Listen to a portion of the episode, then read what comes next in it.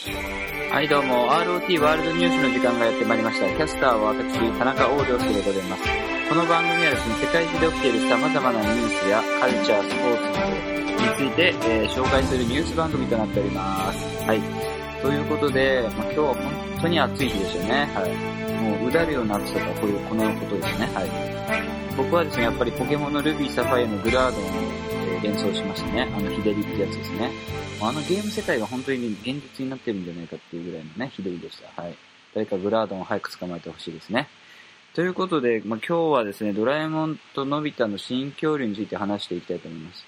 えっ、と、これ実はですね、さっきちょっと話してみたんですけども、ネタバレせずには話せなかったので、もうがっつり普通にネタバレしていきますね。はい。すいません。だから、あの、のび太の新恐竜をこれから見たいっていう人は、見てから聞いてください。それかもうネタバレを気にしないかどちらかですね。はい。まあ、しててもそんなに、なんていうんですか、気にならないと思います。はい。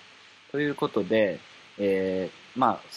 あ、あの、ざっくりした感想から言いますと、まあ、言いたいことは結構いろいろあるんですけど、おおむね面白かったです、僕は。やっぱり、その、えー大きな要因はやっぱり、まあ、作画が本当にすごかったっていうのと、あとミスチルの、それはお前がミスチルが好きなだけだろって思われるかもしれない知れないんですけど、ミスチルのまあ主題歌が良かったっていうのと、まあ、あとはまあ、うん、まあ、エンタメ要素もあったので、まあ、ここはまあ言いたいこともあるんですけどね、はい。で、えっと、特に良かったのはですね、のび太が前半に、えっと、キューとミュウっていう双子の恐竜を育てるんですけど、ここの育て描写が良かったと思います。あの、特にあの、Q ですね。Q が全然、まあ、Q とのび太があの重ねられてるんですけど、Q が全然言うことを聞かないというか、まあ、シャイみたいな、シャイな感じで、まあ、食べ物を食べないみたいな描写があるんですけど、その時にのび太がやっぱ工夫して、えっ、と、刺身をね、えーあげたりとか、でも食べたけど、それを吐いちゃったりとか。で、結構そういうなんか、苦労する描写がちゃんとあって、ちゃんと、その、のび太が、その、キュートミに対する愛情がね、えー感じられる描写になってたので、前半特にそこは良かったと思います。ただ、えっ、と、キューとミュウっていうその双子の恐竜っていう、まあ、あの、なんていうんですか、キャッチーな要素じゃないですか。それを、えー、それありき、ありきすぎというか、ありきすぎというか、それがなんていうの、あの、それを最初に打ち出しちゃってるために、結局ね、なんか、ミュウ、Q、えっと、Q は、あの、まあ、主役っぽい感じで、ミュウは、まあ、双子なんですけど、まあ、結構何でもできちゃう子っていう感じなんですね。で、ミュウはね、結構、ないがしろにされがちというか、別にのび太とミュウの間になんか、特別な関係性が見えないというか、なんかミュウは強引に静香ちゃんに重ねられてましたけど、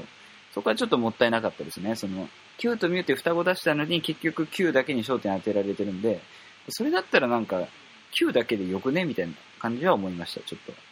で、あとはですね、まあ、ここからがっつりネタバレしますけど、あの、一回、その、恐竜が育ちすぎたんで、えジュラ紀に返そうとして、えっ、と、一回間違えて、その一個前の白亜紀に行っちゃうんですね、タイムマシンで。で、行っちゃった理由が、のび太がなんか間違えて、その、わーってなった時に押しちゃったみたいな理由で、その時に、えっ、と、ジオラマセットみたいなところで、あの、スモールライト使って育ててたんですけど、それをまあ落としちゃうんですね、恐竜に襲われて。まあそこのシーン自体は、あの、面白かったんですけど、それが、えっと、後々、その、ジュラ紀に、えーまあ、まあ、伏線といったらあれなんですけど、まあ、あることになるんですけど、それもね、なんか、えっと、終わってみてみれば、それをやりたかった、やりたかったがために、白亜紀に行ったようにしか思えなくて、で、基本的にこういう感じで、なんか、今回の新恐竜って、なんか、それをやりたか、やりたかったためにとか、それを言いたかったがためにっていう感じで、なんか、設定がないがしろというか、適当だなってちょっと感じるところが、ま結構何箇所かあったので、うん、そこはちょっと気になりましたね。そこは結構大幅なマイナス点かなと思います。例えば、他にあったのは、あのーなんだろう。そう、キムタクがね、木村拓哉が、声優してる、ジルっていうキャラクターがいて、あの、CM とかで白い猿になってたと思うんですけど、まあ、彼が実は、点々点みたいな展開があって、まあ、それ自体は別にいいんですけど、その、まあ、ネタバレしますね。いいですか？あの、まあ、悪者だと思ったら、まあ別にいい人だったみたいな感じなんですよ。でも、その、悪者だと思ったらっていうのをやりたいがために、その、なんかおかしいことをしてるというか、いや、本当は、本当はいい人だったのに、じゃあなんであそこに剥製があるのとか、じゃあそもそもその猿の格好ってやる必要あるとかそういう感じのなんかことを思っちゃって、結構適当なところが多いなと思いましたね。他にも、えっと、今回の映画で重要な秘密道具で友チョコっていうのが出てきて、えっと、友チョコっていうのはその、まあ半分に割って片方食べさせて、もう片方自分が食べるとまあ、その、話が通じない相手とも友達になれるっていう秘密道具なんですけど、これもね、ドラえもんの説明だと、その、効果1時間しかないみたいな話をしてるんですけど、その後を見たら、絶対1時間以上経ってるとしか思えないというか、え、じゃあ、お前らその都度、友チョコで1時間ごとに更新してたんとか思うわけですよ。別に、その後そういうなんか、なんていうの？そういう描写ないし、だったら、その1時間で効果切れるっていう説明いるみたいな感じなんですよ。まあ、もしかしたら見逃してるだけかもしれないけど、結構これはみんな思ったと思いますね。はい。あとはですね、一番まあ引っかかるのは、そうですね、最終的に、のび太たちが、タイムパラドックスなんですけど、恐竜を救うんですね。恐竜たちを救うんですけど、いや、それけ、なんていうのかな。ちょっと、なんていうの？これ一人、一人語りで。難しいんですけど、その、恐竜救っちゃって本当にいいのっていうところはありましたね。はい。まあ、まあ僕はかなり甘めに見て、まあ、それはそれでど、今の地球のどこかにそういう恐竜がね、いる世界があるかもしれないっていう匂わせなのかなとは思いましたけど、はい。あとはですね、その脚本が川村元気さんというあの、君の名とかのプロデューサーの方ですね。もう超売れっ子の。なんですけど、まあ、あからさまにクライマックスというか、の展開が、その、地球に隕石が落ちてくるっていう。で、それで恐竜が絶滅しちゃうわけじゃないですか。それは史実として。で、それをまあ回避するっていう展開になっていくんですけど、もう、もろに君の名はなわけですよね。めちゃめちゃ。だからこれもまあ、うーん、まあ、面白かったんでいいんですけど、まあ、ここまで、そんな自分のね、あの、成功作を、まあ、いいんですけどね。まあ、そこはちょっとだけ引っかかりました。あとは、まあ、よく言われてるのが、のび太が結構根性論で、その Q を飛ばせようとしてるみたいな。だから結局その、なんか、えっ、と、制作者の狙いとしては、その、今やっぱ多様性とか言われてるじゃないですか。だからそういうのを描きたかったみたいに言ってるんですけど、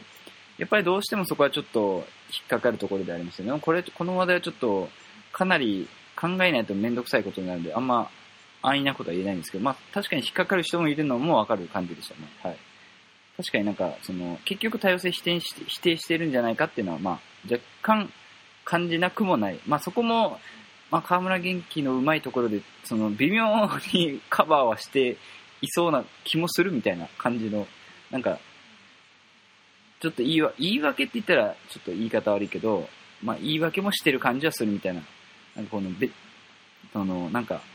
絶妙で、絶妙って言い方もおかしいけど、なんか、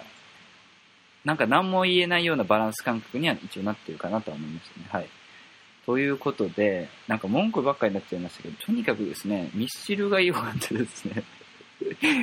ミスチルのねバ、バースデーがやっぱ特に良かった。あと、そう、君と重ねたモノローグっていうのがダブル主題歌なんですけど、まあここは、まあ演出としては、まあ通のベベタというか、まあド定番のあの感動する場面と歌を重ねるっていうのをやってるまあそこはさすがに、まあちょっと、ちょっとは感動しましたけど、やっぱバースデーがいいし、特にやっぱあとエンディングのアニメーションも良くて、で、エンディングのアニメーションはちょっと話しますね。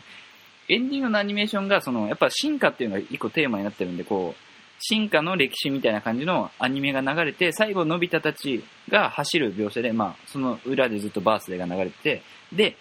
やっぱ一番最後にドラえもんが待ってるっていう終わり方で、やっぱこれが良かったですね。その、やっぱロボットが一番最後に来て待ってるっていうね、これはうまいじゃないですか。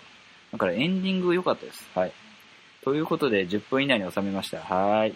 ということで、他にもですね、まあ、えっと、日向坂46のドキュメンタリーとかいろいろあったんですけど、まあ僕が言いたいことはまあちょっと言いましたね。まあまたやるかもしれないです。はい。一応なんか更新しないとなと思いました。更新しました。はい。ということで、この番組はですね、えっ、と、皆様からのメッセージをお待ちしております。宛先は rotworldnews.gmail.com です。rotworldnews.gmail.com です。はい。ということで、また皆さんお会いしましょう。さよなら。